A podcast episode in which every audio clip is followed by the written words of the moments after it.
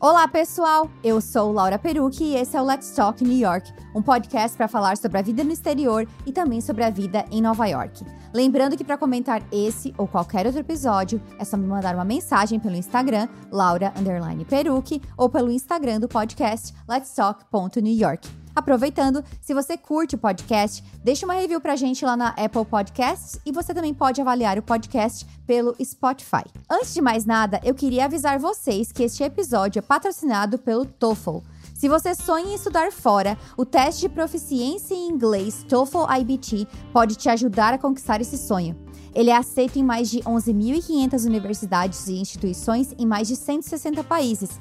Nove em cada dez universidades nos Estados Unidos preferem o teste TOEFL IBT a outros testes de língua inglesa. Ao ouvir o episódio de hoje, vocês vão perceber como o inglês foi peça-chave na trajetória do convidado, já que ele é um empreendedor aqui nos Estados Unidos. E aproveite, você pode usar o código LAURA30 para ganhar 30 dólares de desconto na inscrição para o teste TOEFL IBT. Veja o link na descrição do episódio. E no episódio de hoje eu recebo o Ricardo Rosa. Junto com sua esposa Vanessa Oliveira, ele criou o Petisco Brazuca, um business especializado em salgadinhos brasileiros, onde a coxinha é o carro-chefe. Eu já falei aqui em outras oportunidades sobre como o empreendedorismo no segmento da comida é um caminho comum para muitos brasileiros que moram fora. Mas o que o Ricardo e a Vanessa fizeram com o Petisco Brazuca é totalmente fora da curva. Os dois começaram a fazer coxinhas no apartamento deles em Nova York. Hoje eles têm um e-commerce, uma fábrica e restaurante no Brooklyn e também fazem parte da Smorgasburg, a maior feira de comida ao ar livre nos Estados Unidos. O império das coxinhas. Brincadeiras à parte, estou muito feliz de receber o Ricardo aqui no podcast para contar um pouco dessa história. Então, Ricardo, seja muito bem-vindo e muito obrigada é, por topar o convite de estar aqui no podcast contando a tua história. Eu que agradeço o convite, sou, sou teu fã, eu conheço teu trabalho já faz um bom tempo, desde que a gente chegou aqui é, a gente acompanha, né, principalmente a comunidade brasileira, e saber que você está fazendo sucesso, receber esse convite para participar, está sendo uma alegria para mim. Estou bem feliz. Igualmente, já estava na minha lista faz muito tempo, como eu estava te falando nos bastidores. Como eu sempre falo aqui no podcast, a gente tem que começar do começo. E essa, essa pergunta que eu estou particularmente muito curiosa. Por que, que vocês vieram para os Estados Unidos e por que Nova York? E em que ano foi isso também? Nunca foi o nosso objetivo imigrar para um outro país, né? A gente não, não, não era algo que a gente vinha cultivando quando a gente estava lá no Brasil. Lá em 2008, mais ou menos, foi a primeira vez que nós viemos para os Estados Unidos, né? Tanto eu quanto a minha esposa Vanessa. E a gente ficou encantado com, com o país, com a facilidade. Começando a crise de 2008, né? Então, Sim. os produtos aqui estavam extremamente baratos. A gente voltou com as malas abarrotadas de produtos é, americanos, roupas, tênis.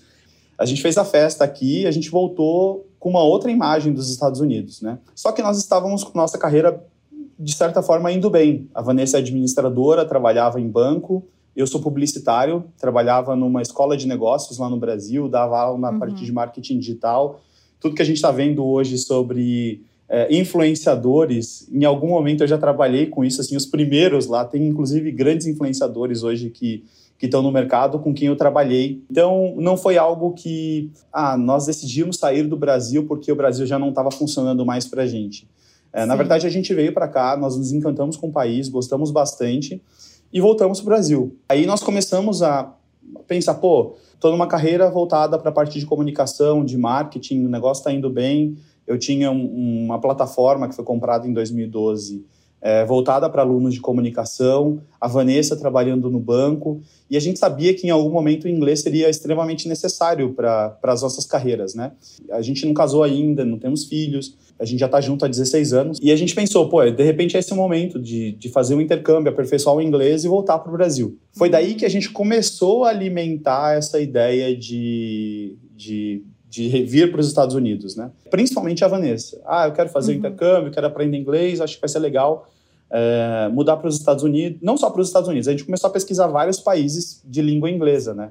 A Austrália, é, pensamos até em Malta, pensamos na Irlanda. A gente não queria ir para um local onde tivesse uma incidência muito grande de brasileiros, porque todos os feedbacks que a gente recebia era ah, você vai para lá e você não vai falar inglês, você vai falar português, vai acabar gastando seu dinheiro e não vai aprender. Só que aí um amigo, um amigo da Vanessa falou: "Cara, não existe nenhum país do mundo que não tenha brasileiros. Você vai acabar encontrando brasileiros em qualquer lugar. O que depende é o teu foco de aprender é. o inglês". E aí nós tínhamos um conhecido aqui nos Estados Unidos que estava fazendo inglês, trabalhava na época, tinha trabalhado com a Vanessa um tempo atrás. Nós começamos a pesquisar e tudo mais e vimos que Nova York, dentre essas opções, seria a opção é, com menos brasileiros, entre aspas, que a gente. Sério? Não, tem entre aspas, né? É o que a gente achava uhum. na época. Hoje a gente sabe que é completamente diferente. E aí nós optamos por fazer o intercâmbio aqui em Nova York. Vocês não falavam nada de inglês? Olha, pra você ter uma ideia, quando eu cheguei aqui, o meu high era com Y. Então era um negócio assim. eu sabia muitos termos, porque como eu vinha da área de marketing, tinha Sim. muito termo em inglês. Mas conectar essas palavras, passado, futuro, presente, né? Não tinha a mínima ideia, assim. A gente uh, vem de um background onde a gente não, não estudou inglês. O pouco uhum. do inglês que a gente teve na escola não era um inglês que, assim, malhe malhe uhum. o verbo to be. Então tudo começou com um sonho de intercâmbio de falar inglês. A nossa, a nossa vinda para cá veio baseada, foi, foi feita baseada nessa, nessa premissa de vir fazer o intercâmbio e voltar para o Brasil, porque na época a crise não estava afetando tanto o Brasil. O Brasil estava num momento econômico bom, é, era um momento que a gente estava sendo super bem visto, a gente tinha sido aprovado para Olimpíadas, Copa do Mundo, que consequentemente trazia uma imagem é, muito positiva para o Brasil, né? Quando nós nos mudamos para cá, que acabou se concretizando em 2012, né? 2012, eu lembro que é, foi logo em seguida da, daquela capa do, do The Economist, que é o Cristo decolando, né? Pela primeira Sim. vez, a gente imaginou que o Brasil era o país da vez, né?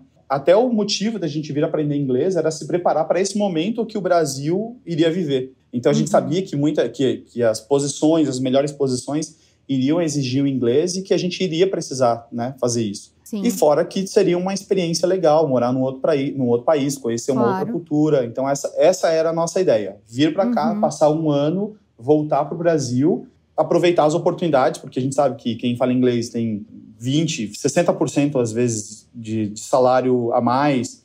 E era isso que a gente tinha em mente. E foi isso que fez com que a gente viesse para os Estados Unidos. Aprender inglês e voltar para o Brasil. O que, que mudou no meio do caminho? E quanto, para quanto tempo, tipo, vocês vieram ficar? Vou chutar que foi um ano, seis meses? Um ano, era a nossa ideia, né? Tá. Só que assim, a gente já empreendia. Inclusive, isso já envolve Estados Unidos, porque na época, a gente veio em 2008, as coisas estavam de graça, assim. A gente pegou dólar a 1,59. A Vanessa pegava até Nossa. mais barato, é, pegava até mais barato porque ela trabalhava no banco. Em paralelo aos nossos trabalhos, assim, assim a gente podia pegava, sei lá, quatro ou cinco dias de, de folga, a gente pegava um avião, vinha aqui para os Estados Unidos, enchia as nossas malas, levava esses produtos para o Brasil e vendia tudo lá. A gente chegava a fazer uhum. 40, 50 mil reais numa viagem. Era assim, era. E aí, quando a gente veio aqui para os Estados Unidos, a nossa ideia inicial era só estudar realmente, né? Mas a gente já veio com uma cabeça aberta para as oportunidades, né? É uma coisa que eu acho que todo mundo, por mais independente da classe, da classe social econômica, você tem que estar sempre aberto para o que o universo está te proporcionando, né? Uhum. E muita gente acaba, acaba que as oportunidades passam na tua frente e você nem percebe. Vir para os Estados Unidos foi justamente isso. A gente é, veio com essa mentalidade de, ok, a gente está indo fazer um intercâmbio, nosso objetivo é voltar para o Brasil, mas vamos ver o que, que os Estados Unidos têm para a gente, né? E, e foi exatamente o que aconteceu. Quando a gente chegou aqui, é, nós viemos com dinheiro suficiente para ficar um ano e tudo mais. E como a ideia era voltar, a gente torrou todo esse dinheiro. Assim, torrou, assim, tudo. A gente saía todos os dias, a gente ia comer fora todos os dias. Primeiro, nós viemos estudar numa escola que é, teoricamente, uma das top escolas daqui no, aqui nos Estados Unidos, né? Então, a gente estudou na Kaplan e, e a ideia era conhecer gente, fazer conexões. E o que não falta é não faltam são conexões lá na, na né? Muita gente de, de background muito elevado, enfim. E a gente aproveitou isso ao máximo, conheceu muita gente, saiu, foi pro cinema, teatro, é, enfim, viajou. No final desse um ano, a gente falou, ó, o dinheiro tá acabando e a gente não quer ir embora, a gente não quer ir embora daqui. Como é que a gente vai fazer agora? É, quando a gente se deparou com essa realidade, legal, vamos procurar algum, alguma alternativa Vamos procurar algum lugar onde a gente possa trabalhar, fazer uma grana extra, algo part-time enquanto a gente está fazendo o curso, né? E aí eu fui, como todo mundo, também queria entender como as coisas funcionavam aqui. Eu fui trabalhar num restaurante. Trabalhei num restaurante durante um período, tudo mais. Por mais que hoje a gente trabalhe com cozinha, a nossa única base na época, a gente nunca tinha trabalhado com isso no Brasil. A nossa única base na época era o que a gente fazia para os nossos amigos em casa. Era algo que a gente sempre curtiu receber as pessoas, conversar com as pessoas. Principalmente a Vanessa tem um dom muito bom para essa, essa parte de, de culinária, cozinha super bem, sempre cozinhou bem. Nessa época a gente já tinha feito algumas coisinhas aqui, tá? Venda de produtos, a gente montou loja virtual, mas nada que chegasse a, ah, legal, vamos continuar morando aqui fazendo isso. Não era isso que a gente queria, né? Primeiro porque a gente queria fazer tudo certinho, queria encontrar uma maneira de ficar aqui legalmente tudo mais.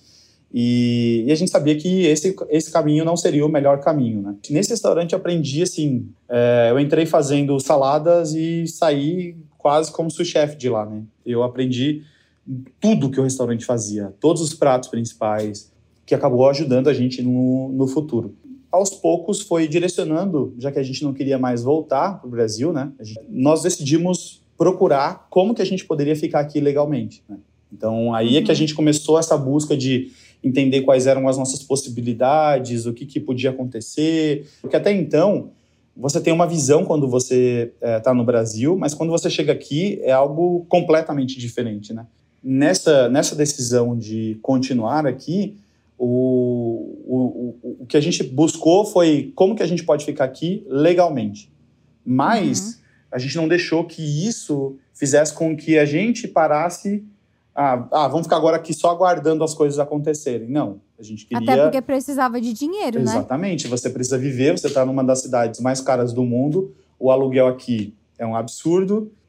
E assim, a cidade ela tem muitas atrações. Então, consequentemente, você acaba que é, se você não tiver cabeça, o teu dinheiro é consumido pela, pela, pela própria cidade, né? Você faz muito dinheiro, mas ao mesmo tempo você consome todo esse dinheiro. Se você resolver sair, se você resolver é, aproveitar a cidade, ao passo que também você também consegue fazer muita coisa gratuita.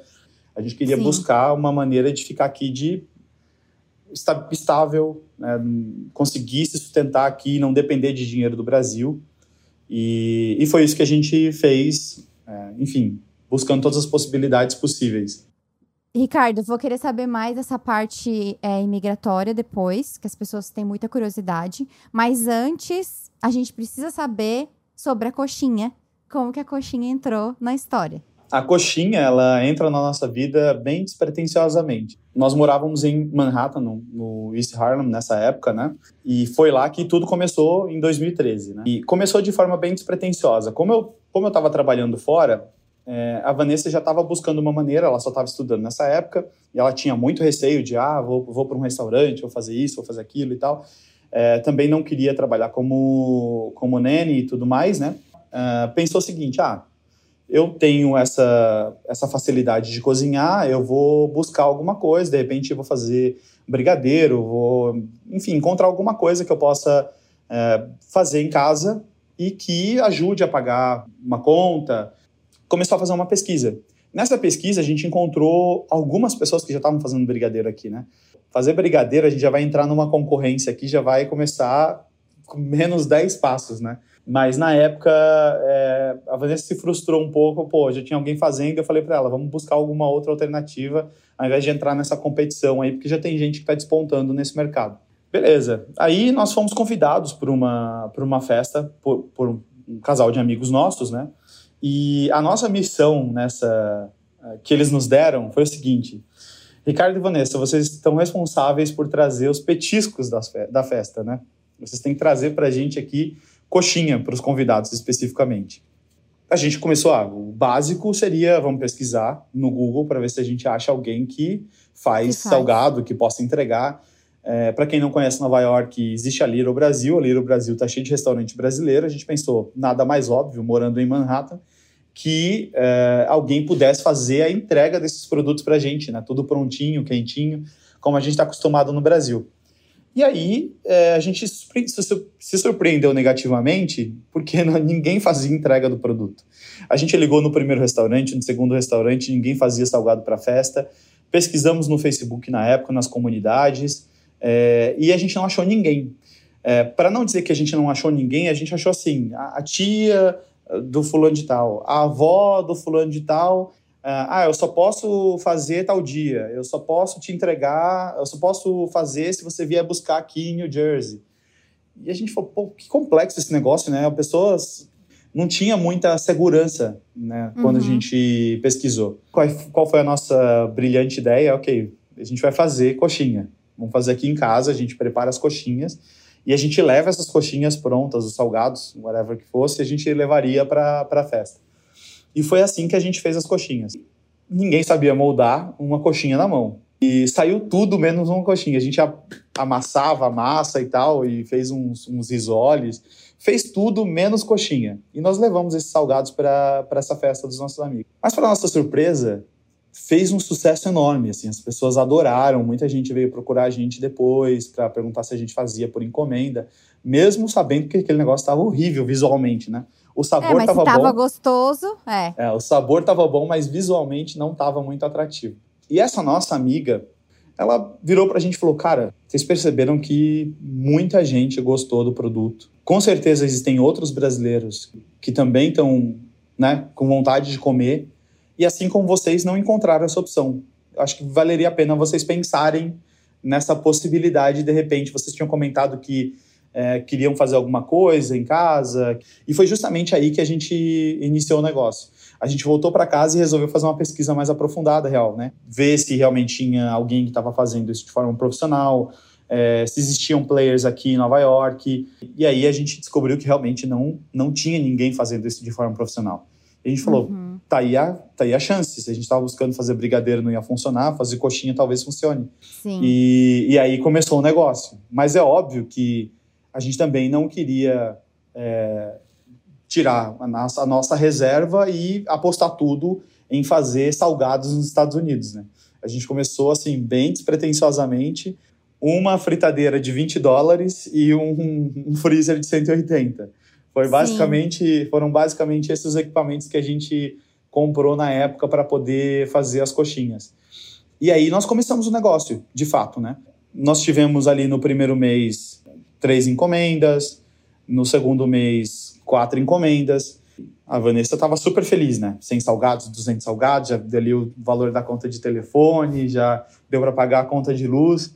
Mas eu falei, Vanessa, não vai dar pra gente alavancar fazendo quatro encomendas por mês. A gente precisa fazer alguma coisa. Tá, então, enquanto a Vanessa tava toda felizinha que ia pagar a conta de telefone com três encomendas, o Ricardo já tava tipo, não, não vai dar pra escalar isso aí, só com uma fritadeira e um freezer. Foi nesse momento que tu, que tu que tu decidiu que tu decidiu que vocês entrariam nisso assim de, de cabeça e um porque até então vocês não apostaram fichas altas, né?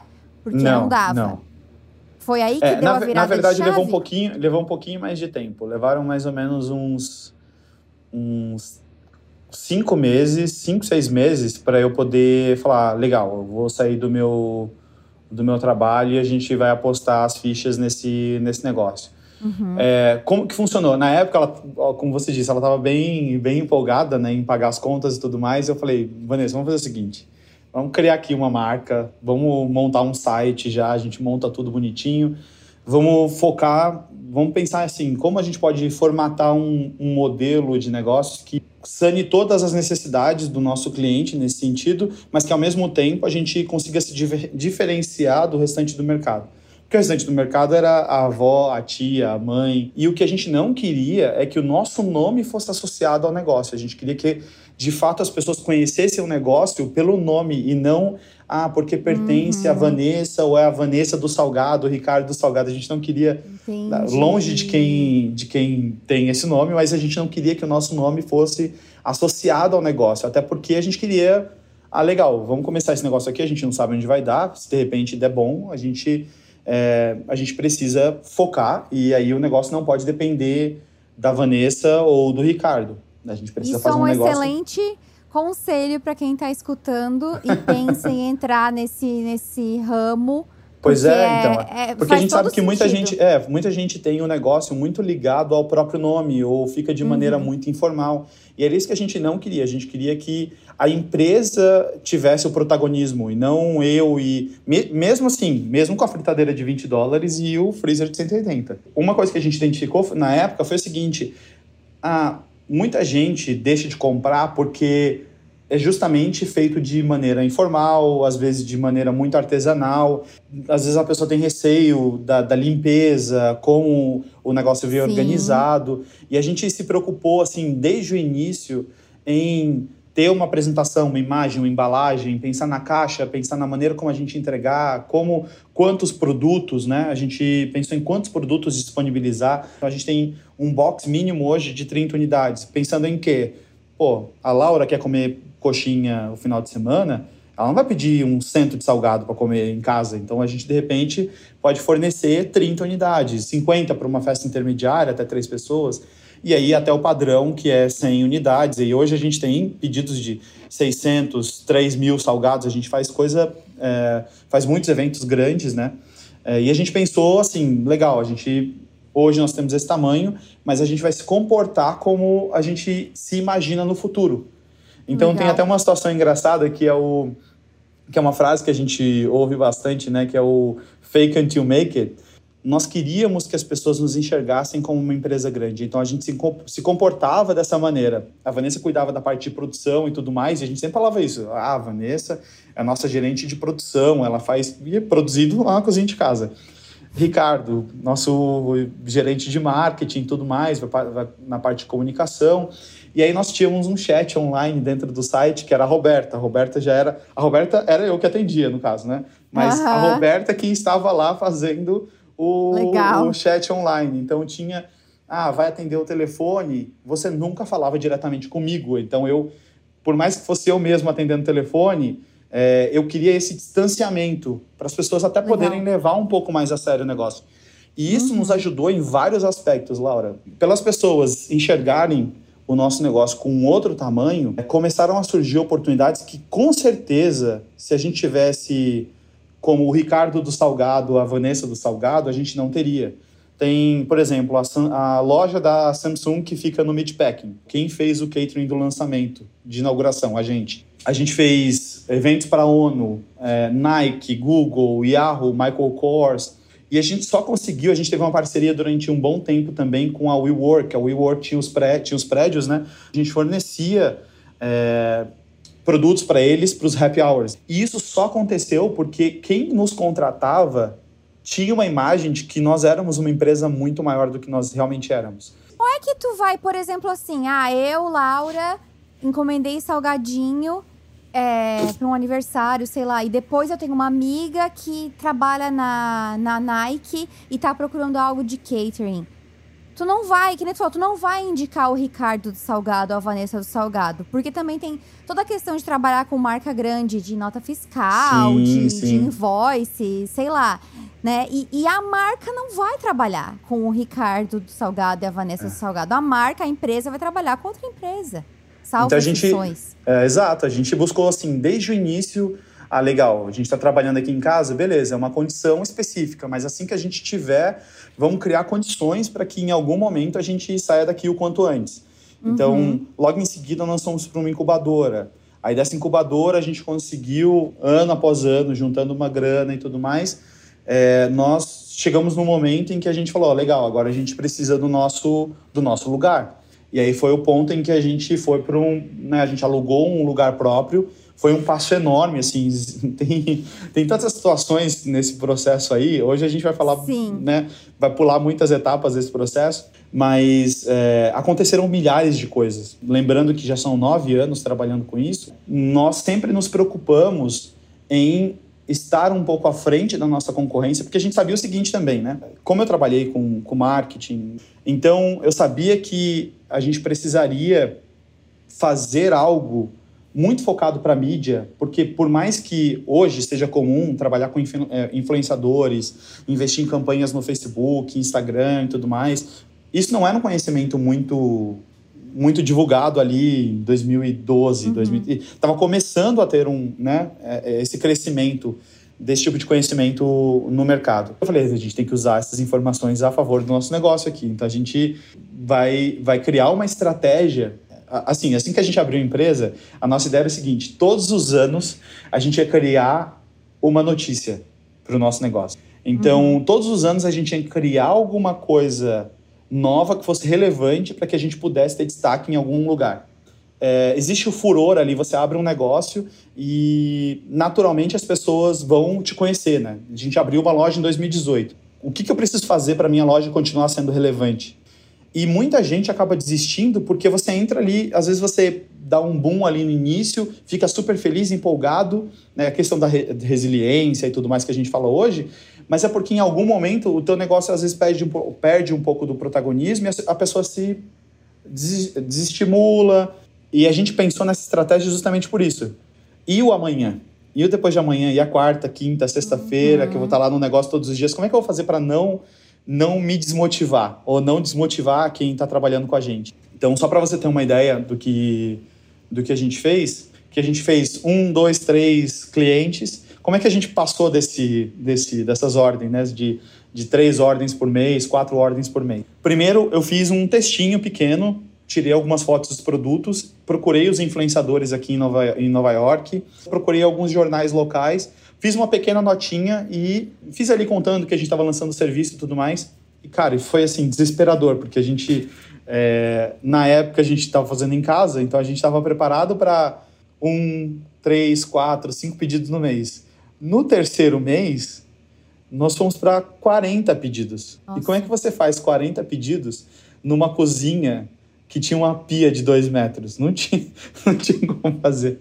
Até voltando um pouco na pergunta, foi aí o momento em que a gente falou, pô, a gente tem um negócio legal aqui, eu acho que tem muito potencial. Isso porque a gente não fez, assim, nada muito grandioso e tem potencial, porque a gente foi de três, quatro pedidos para 40 pedidos. Ou seja, Sim. tem muito mais gente lá fora querendo o nosso produto e a gente precisa dar o próximo passo. Isso que tu falou me faz, é, tipo assim, já tira outra, outra lição que, assim, as pessoas, às vezes, elas querem ter uma ideia, ter um negócio, trabalhar para si mesma, porque elas acham que elas vão ter paz, né? tipo assim. E, e, e, Já te adianto não, que não, não é isso. Não, não é tipo, é, é, é, sobre. O, mais, é, mais. Exato, é sobre outra coisa, né? Mas não é sobre ter paz, porque aí tudo depende de ti, que nem tu falou. Ah, eu tenho que continuar sendo relevante, o que, que eu vou inovar e tudo mais. É, isso me leva a outra pergunta.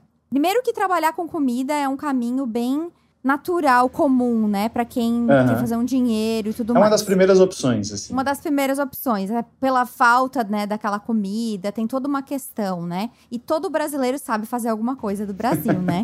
eu não sei fazer coxinha, mas eu sei fazer brigadeiro, então. E aí também corta para a parte que tu falou. Ah, a maioria das pessoas é o fulano do salgado. E, gente, pelo amor de Deus, aqui a gente não quer ofender ninguém, tá? Mas a é, é questão é uma, é, é uma condição da pessoa. É uma, é uma condição da pessoa. Tu, tu falou ali já desde o começo, né? Primeiro, se vender, fake it until you make it, né? Se, e se vender já como um, um, um negócio grande. Só que aí tem outra coisa, que é a coxinha não é um produto conhecido pelo americano. Vocês estão em Nova York a maioria dos brasileiros acaba ficando o quê? Na bolha, que apesar de ser grande, é uma bolha de brasileiros. Sim, sim, sim. Como furar a bolha, Ricardo? Assim, a nossa ideia era realmente chegar a ter uma, uma empresa bem, é, bem consolidada e que tivesse uma, uma vida longa, né? Cinco, seis, sete, dez anos. Né? Hoje a gente está completando nove anos que a gente tem a empresa nós pensamos o seguinte: nós, empreendedores que estamos aqui nos Estados Unidos, nós temos uma vantagem. Nós estamos nos Estados Unidos.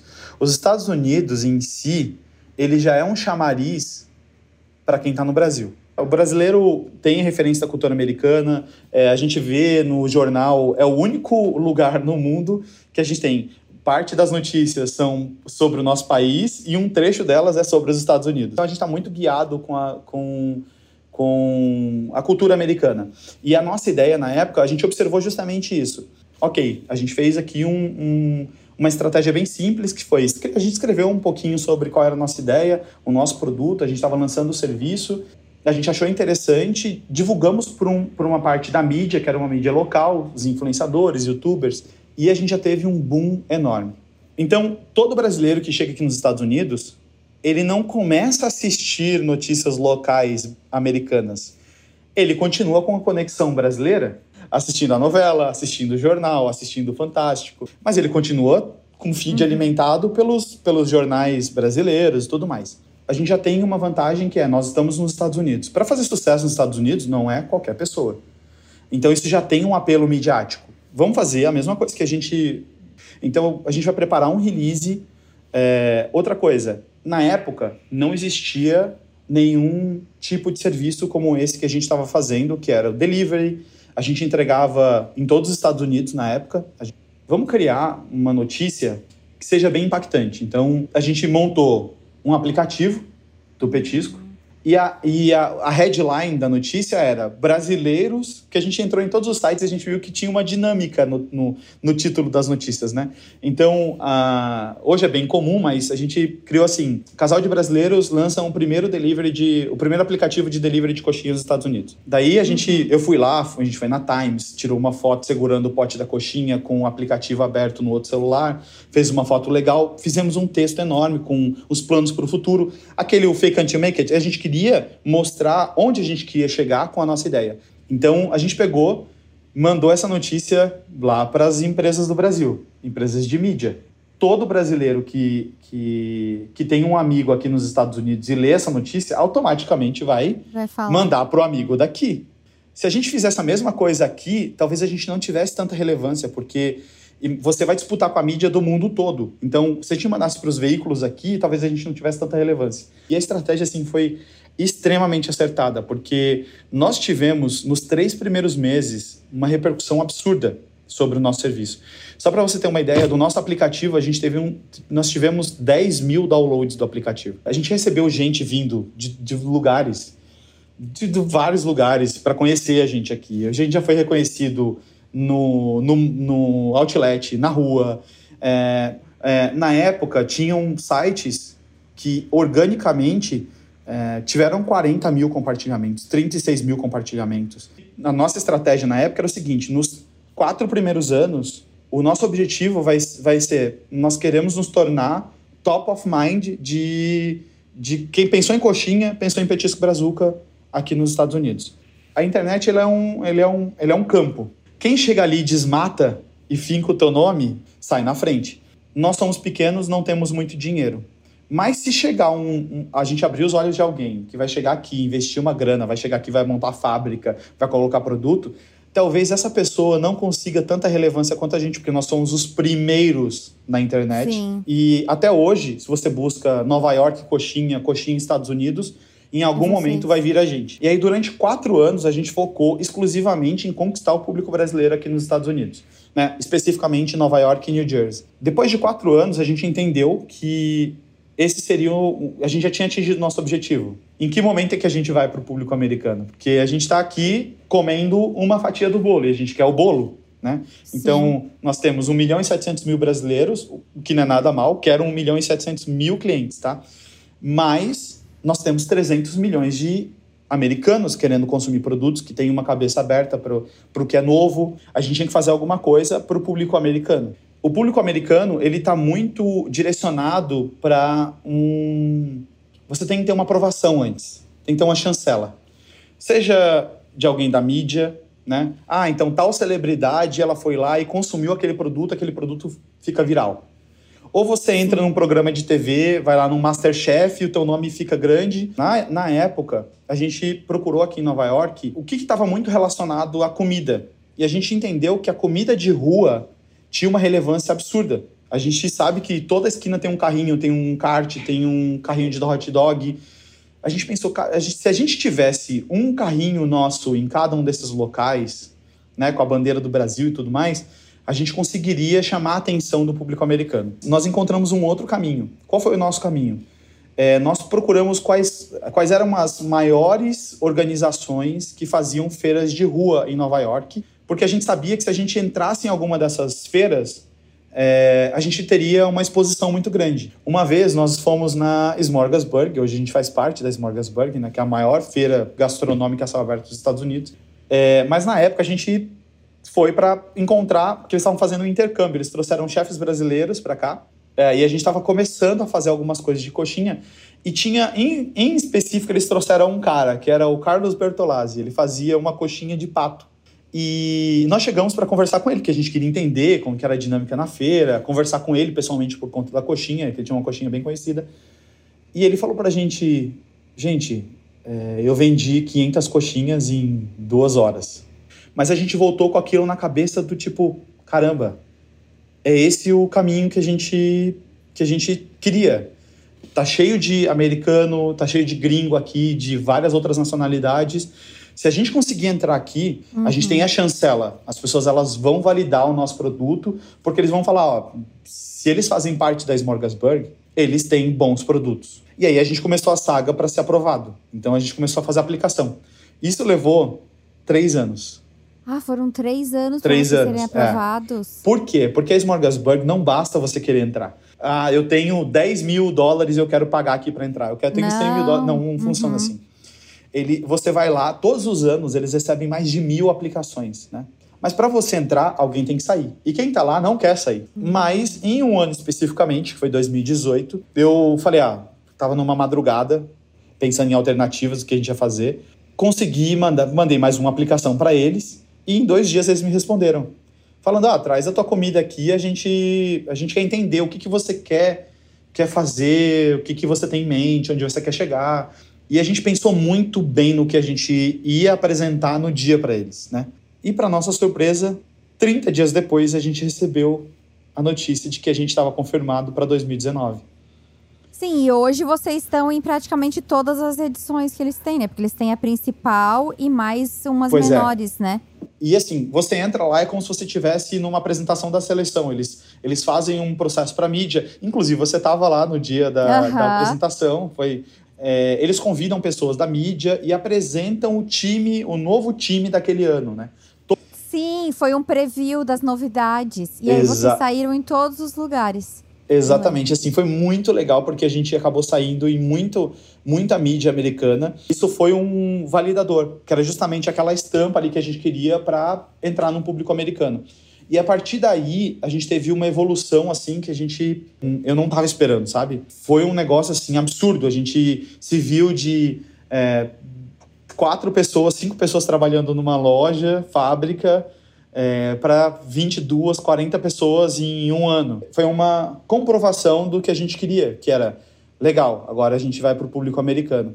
E outra coisa foi justamente a escolha estratégica de onde a gente iria colocar a nossa loja. Quando a gente abriu a nossa loja também, teriam escolhas óbvias onde a gente poderia abrir uma loja. A gente poderia ir para Newark, New Jersey. A gente poderia ter ido para Astoria, onde a gente tem uma comunidade enorme, mas foi justamente, acho que onde a gente se diferencia um pouco é justamente nesse caminho. A gente poderia ir pelo óbvio, mas eu, a gente quis arriscar, sabe? Uma conversa que a gente teve, eu e a Vanessa, foi legal, a gente vamos para o Brooklyn, porque o Brooklyn não tem tanta incidência de brasileiros. E lá a gente vai poder Sim. testar real como que é a reação de um americano ou né, qualquer outra nacionalidade experimentando a coxinha. Cara, hoje o nosso público na nossa loja, ele é 99% americano. Não, uhum. assim, 1% é brasileiro. É, é raro a gente ter brasileiro indo lá na loja. O público é completamente americano.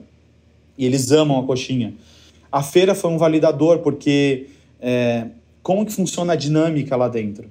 Quanto mais relevância você tem, mais eles te incluem em outros projetos. Entre 70, 80 vendedores, nós estamos entre os quatro que estão em todas as edições. A gente vai inaugurar é, uma outra loja e a gente tem um pop-up que vai ser inaugurado agora é, em setembro muitas dessas respostas a gente uh, vem colhendo nesses últimos anos justamente por essas escolhas.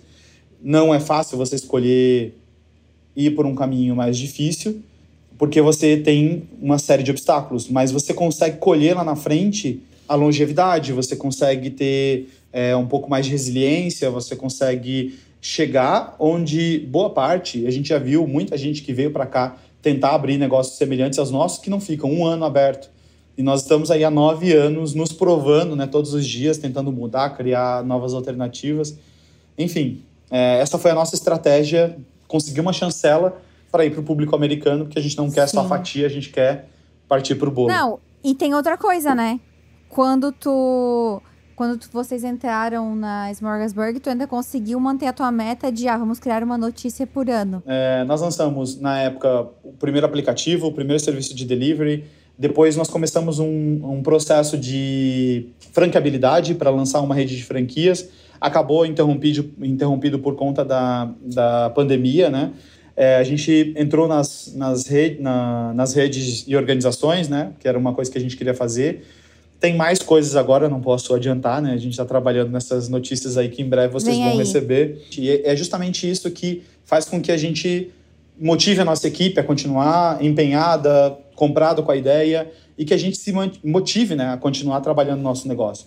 Eu vou fazer as minhas últimas perguntas para ti e eu não quero esquecer que a gente comentou de falar sobre a questão imigratória. Tu falou para mim que tu não tinha nenhum problema em falar sobre nada aqui. Então, qual foi o caminho de vocês para essa questão, é, para ficar morando nos Estados Unidos e tudo mais? O primeiro passo é você não acreditar na primeira pessoa que você vai encontrar pela frente. Esse Concordo. é o primeiro passo. Incluindo advogados. O que mais acontece é você encontrar advogados que não estão preocupados com o teu caso e eles querem casos fáceis que existem dezenas de pleitos imigratórios e não tem como um advogado saber trabalhar com todos os pleitos. Também, também tem isso. Assim, eu me decepcionei com, com, com vários profissionais dessa área, porque é, a gente começou essa maratona de ir atrás, de, de buscar alternativas, entender quais eram as nossas possibilidades, né? A gente, na verdade, foi por um caminho de ir atrás de profissionais que pudessem explicar quais eram as nossas possibilidades. E a gente encontrou péssimos profissionais e excelentes profissionais. Uhum. Encontramos péssimos profissionais que disseram: não existe possibilidade alguma para vocês, eu não vou pegar o caso de vocês. Nossas carreiras no Brasil, apesar de muito, no, muito novos, né? Te, nós temos 34 anos. Eu, eu, particularmente, fiz muito, muitos projetos no Brasil. Quando eu estava na universidade, eu fiz um projeto voltado para a área de tecnologia, que foi pedido de um professor, e isso se tornou uma empresa. E isso evoluiu muito e foi comprado por uma outra empresa de inbound market na época, que estava começando a surgir aqui. Ela foi comprada em 2012. E isso me deu muita base. Eu acabei fazendo, rodando o Brasil, fazendo palestras, é, palestrei em muito lugar, é, falando sobre produção de conteúdo, sobre é, marketing, sobre comércio eletrônico, enfim, esse material ele ficou guardado, porque eu sou uma pessoa que documento muita coisa. E é justamente isso que me ajudou. Hoje eu tenho um visto aqui que é o O1, é um visto de habilidades extraordinárias, mas ele é muito mais voltado para arte. As pessoas conhecem ele geralmente para artista, para atleta. Uhum. Mas no meu caso, existe uma outra categoria do O1 que é voltada para business. Meu, o meu visto, ele não foi por conta do petisco. Ele tem a ver com tudo que eu fiz antes do petisco e durante, durante o período que eu tive com o Petisco, né? Então, aqui a gente criou uma organização chamada Brazilian Business USA, onde a gente organizou diversos eventos, correlação com o pessoal do Brasil Conference, que, que acontece no, em Harvard e MIT. Fiz muita coisa para a mídia aqui, contribuo com vários eventos para o consulado, faço curadoria. Eu fui fazendo várias coisas nesse processo que foram acumulando o meu currículo. Apesar de entender que o petisco era o que trazia o nosso sustento, eu também entendia que eu tinha que, aqui nos Estados Unidos, continuar me aperfeiçoando, me envolvendo com a comunidade. E isso foi o que balizou o visto. Quando a gente uhum. juntou todos os materiais que eu tinha e a gente conversou com o advogado, com a nossa advogada na Califórnia, né? Quando a gente conversou com ela, ela falou: Cara, vocês têm tudo para ter o, ter o visto. Hoje eu tenho o O1. Agora estou caminhando por um, por um outro visto, para pegar o green card e tudo mais. A gente consultou vários profissionais, não se contentou em receber. É, negativas né, de profissionais. E, e, a gente tinha muito claro onde a gente queria chegar. E isso ajudou muito a manter a persistência, né? Para a gente dar um fechamento, primeiro, qual foi a maior dificuldade que vocês enfrentaram durante esses anos? E qual o melhor conselho que tu poderia dar para o um empreendedor nos Estados Unidos? O maior, acho que os maiores desafios é você realmente ter um controle, um controle emocional. Quando você decide imigrar, você decide abrir mão. E muita gente não tem isso muito claro. Então, o que acaba acontecendo é que você está aqui mas ao mesmo tempo você quer estar lá no Brasil. Aí você está lá no Brasil e você quer estar aqui. Quando você cruza essa linha, fica complicado, porque depois de um tempo, você descobre que você já não pertence mais. E as pessoas com quem você é, conviveu, elas vão se tornando outras pessoas e você não vai fazendo parte dos momentos das vidas dessas pessoas. Assim uhum. como essas pessoas também não fazem mais parte daquele teu universo. Não é que você vai deixar de falar com determinada pessoa e vocês não se falam mais. Você tem que ter um controle emocional muito grande, porque isso faz com que você desista de fazer essas coisas. É, desista de viver inteiramente o que você tem para viver aqui. E eu acho que esse é o grande desafio. O que eu, o que eu mais vejo é assim: a pessoa ela, ela chegou, ai meu Deus, eu tô com saudade. Não tô dizendo que isso não acontece. É justamente uhum. por isso que é difícil, né? Eu acho que o desafio foi justamente esse, porque eu voltei recentemente para o Brasil, né? Fui fazer, uma, fui fazer uma palestra lá, mas já fazia muito tempo que eu não ia para o Brasil, né?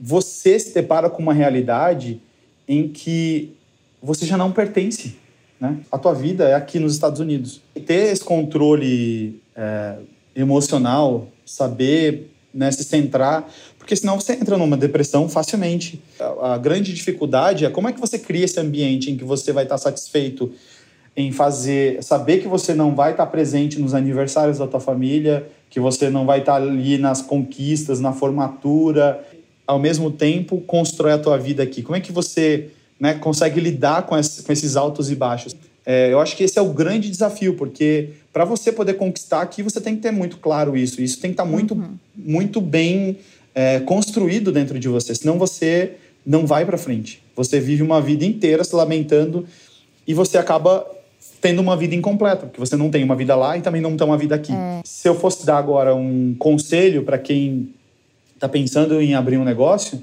seria justamente em não viver do mercado da saudade.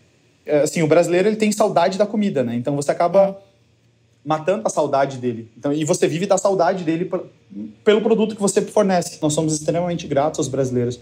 Então, o brasileiro ele é importante. Ele é importante para construir a tua base. Mas se você quer chegar no topo da pirâmide, só com o mercado americano. Se você fica ali na base, você canibaliza o mercado.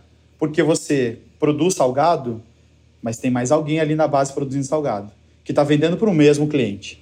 Hum. Agora você tem um mercado abundante com 300 milhões de potenciais clientes que estão ávidos por novidade, que querem consumir, que têm uma cabeça aberta. Os caras consomem comida mexicana, comida tailandesa, filipina, vietnamita. Assim, o meu sonho é que o brasileiro tenha o mesmo peso em termos de culinária, o que tem a culinária japonesa, o que tem a culinária mexicana aqui nos Estados Unidos é, a pessoa saber o que é um pão de queijo, o que é uma coxinha, o que é o açaí, o que é a feijoada. Quando a gente fica nesse mercado da saudade, a gente acaba com os nossos próprios, os nossos próprios empreendedores. Porque eles ficam lutando pelos mesmos clientes, né? Se eu tivesse uhum. aqui em Nova York só lutando com os mesmos clientes, provavelmente eu não teria um negócio há nove anos funcionando aqui. Se fosse para deixar um conselho, ao invés de focar na fatia, que são lá 1 milhão e 700 mil brasileiros, tenta comer o bolo, vai pro bolo. 300 milhões de americanos que estão querendo consumir algo e você tem algo para oferecer que eles querem consumir. Foi muito bom te receber aqui, um prazer imenso. É, e assim, como, como brasileira morando fora, eu acho muito bonito, muito legal, dá um orgulho ver outros brasileiros é, ganhando o mercado, sabe? E popularizando a coxinha. É, e também é uma inspiração, sabe? Saber que dá, pode dar certo também, né? Tem muita gente falando, ah, porque é difícil. Pra... É aquela coisa, né? Pra te colocar para baixo tem mil, né? Para te botar para cima pois tem é. pouquíssimos. Se fosse fácil, estaria todo mundo é, fazendo sucesso. Também, também. Então, você tem que ter uma... É o que eu falei, trabalhar muito bem a tua cabeça e, e buscar sempre se aperfeiçoar, trabalhar não enxergar o teu, o teu conterrâneo brasileiro que está aqui como inimigo. Muita gente esconde as coisas e tal, não, não comenta. A gente procura sempre. Ah, tem alguém que está fazendo um outro negócio no mesmo segmento, numa outra cidade. A gente sempre, na medida do possível, é, dá algum conselho, porque a gente sabe que quanto mais popular for a comida brasileira, quanto mais for popular for a cultura brasileira, maior será a base que vai consumir o teu produto. É, o que a gente quer é que o brasileiro continue crescendo cada vez mais aqui nos Estados Unidos. Então, quanto mais a gente se ajudar, quanto mais unido a gente tiver, participando de um podcast, você aqui dando a oportunidade, eu acho que já, já fico super feliz de, de ver essa iniciativa, de receber esse tipo de convite, porque é, é legal compartilhar as histórias de sucesso para que outras pessoas sintam que também é possível para que elas, assim como eu, que tive lá trabalhando com uma, uma fritadeira de 20 dólares, um, um freezerzinho pequeno, pô, posso imaginar que um dia eu tenha a chance de chegar uhum. onde eu uhum. cheguei ou possa chegar mais rápido onde a gente é, almeja chegar né, no futuro.